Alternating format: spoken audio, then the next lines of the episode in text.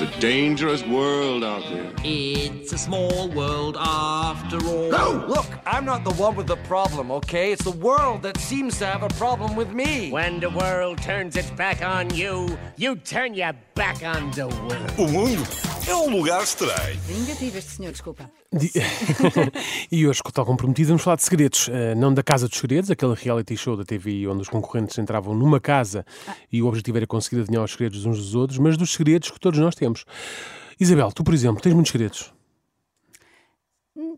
Acho que não. Não? E tens a- os poucos tens, tens alguém assim quem, com, a quem os Quem confidencias? conte. Sim. Sim. Tenho, felizmente. Tenho É, pessoas e- a quem posso contar segredos. Acho. E achas? Ok. E quem é que são essas pessoas? Podes dizer ou também é segredo? É segredo. É segredo. Está bem. Pronto, tudo, bem. A verdade é que todos nós eh, temos, eh, temos segredos, então, não é? E por norma, para que um segredo não deixe de ser um segredo, não o podemos andar a partilhar com o meio mundo, não é? Caso contrário, deixa de ser segredo. Segredo. Lá está. Acontece que existem segredos que não conseguimos guardar só para nós. E como tal, sentimos a necessidade de partilhar com alguém, como estamos, alguém com quem, a quem o confidenciar. Alguém que nos seja próximo e de confiança. Também convém amigos, ser. família, amigos, é? família, exatamente. Pronto. Pelo menos achávamos nós que essa pessoa era de confiança, como, estás como estavas também tão, tão bem a dizer, até ao dia em que lhe confiamos uh, um segredo. É que infelizmente aprendemos da pior forma que existem pessoas que simplesmente não conseguem guardar segredos. Elas até podem não o fazer por mal, mas na prática não têm a capacidade de reter informação só para si. E então, ao fim de duas perguntas, já se estão a desbroncar todas. Mas não me deixa de espantar o facto de todo este processo dos segredos não funcionar. É que é muito estranho. É que sempre que pedimos para alguém nos guardar um segredo, até fazemos questão de explicar todo o processo muito bem. Isabel, olha, eu vou-te contar uma coisa, mas é segredo, está bem? Então, e se é? a pessoa depois Pronto. vai na volta diz o mesmo? Mas é? espera, pronto, é que- Daniela, eu vou-te contar uma coisa, mas Certo, é é segredo. sim. E isto deveria bastar, certo? Deveria É. bastar. O problema é que já sabemos que isto tem tudo para falhar e, como tal, fazemos a seguinte ressalva: é que não podes mesmo contar a ninguém, ouviste? Nem ao teu marido. É esta, não é? E sendo que esta.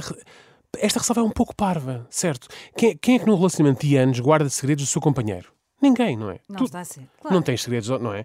Ninguém tem segredos. Quer, quer dizer, em princípio, alguém que seja adulto, em princípio, tem um pequeno segredo que o companheiro não sabe, não é? Pronto, mas, mas talvez até um não pouco. é o ideal, não é? sim, exatamente, não é recomendável. Mas talvez até um pouco mais importante esse segredo que ela tem do que aquilo que a nossa amiga nos quer contar. Portanto, Exato. enfim, é relativizar, não é? Relativizar, sim. Mas percebemos que existe sempre essa remota hipótese de haver uma fuga de informação não autorizada, gostamos sempre de ter uma garantia, já que o seguro morreu de velho.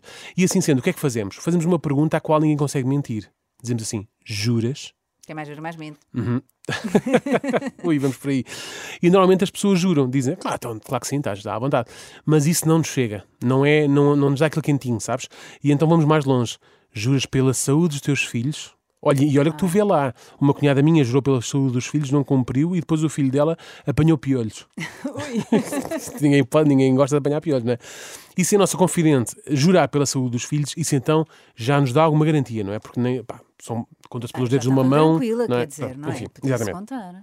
sentimos mais aliviados porque nos saiu um peso grande de cima quando fazemos este desabafo, não é? Já desabafámos com alguém sobre aquele tema que nos importunava tanto. A parte má é que senti- de sentirmos esse alívio significa que alguém está a carregar esse fardo connosco. Que, neste caso, é a pessoa a quem confiamos o segredo. E como nós todos nós sabemos, uma pessoa também não é de ferro. Lá está.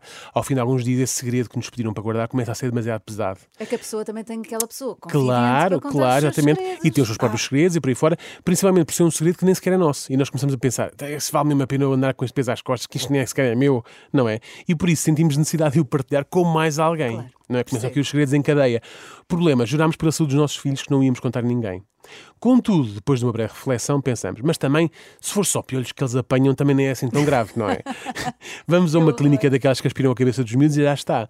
Se for algo mais grave do que os piolhos, olha, paciência, eles também são novos e recuperam rápido, pensamos nós. É que queremos convencer disto. E por pensarmos assim, não resistimos então e partilhamos o segredo da pessoa, nossa amiga, com uma terceira pessoa. E todo o processo é em tudo semelhante ao que eu já descrevi. Mas há aqui um novo e forte trunfo, que é, as pessoas dizem assim, eu vou-te contar isto, mas tu não podes mesmo contar a ninguém. É que ela contou-me só a mim e pediu-me segredo. Obrigou-me a jurar pela vida dos meus filhos e tudo. Tu vê lá o que é que faz o meu Rafael. Que é o menino Que é vai apanhar os piolhos. pois, claro. É o que vai apanhar os piolhos. E desta forma o segredo começa a circular em cadeia, lá está. E acaba por acabar como um jogo de telefone estragado, sabes? Às tantas já nem sabem o que é, que é verdade, o que é mentira, mas alguém sabe que, que, sei lá, que a Alberta tem ali um, problema qualquer lá em casa. Às tantas, as pessoas já contam o segredo umas às outras e apenas dizem: epá, tu não comentas isto com ninguém. Eu acho que não é segredo. Porque isto lá está o telefone estragado começa a funcionar. Eu acho que não é segredo porque a malta lá do bairro toda já, Já sabe. sabe. Mas a tipa não quer que se saiba, não é? É chata a malta andar por aí toda a falar sobre isto, não é? Chato e altamente estranho, não é? É esta incapacidade de guardarmos um segredo. Mais estranho ainda é perceber a velocidade a que uma informação que não era suposto ser de conhecimento de ninguém, a não ser do confidente, se espalha. Desta forma, um segredo rapidamente se transforma num elefante na sala, ou neste caso, no mundo. Não é? É todo ali, um elefante no mundo. Todos o conseguem ver, mas ninguém o comenta. Shhh, é segredo. It's a dangerous world out there. It's a small world after all. No! Look, I'm not the one with the problem, okay? It's the world that seems to have a problem with me. When the world turns its back on you, you turn your back on the world. O mundo é um lugar estranho.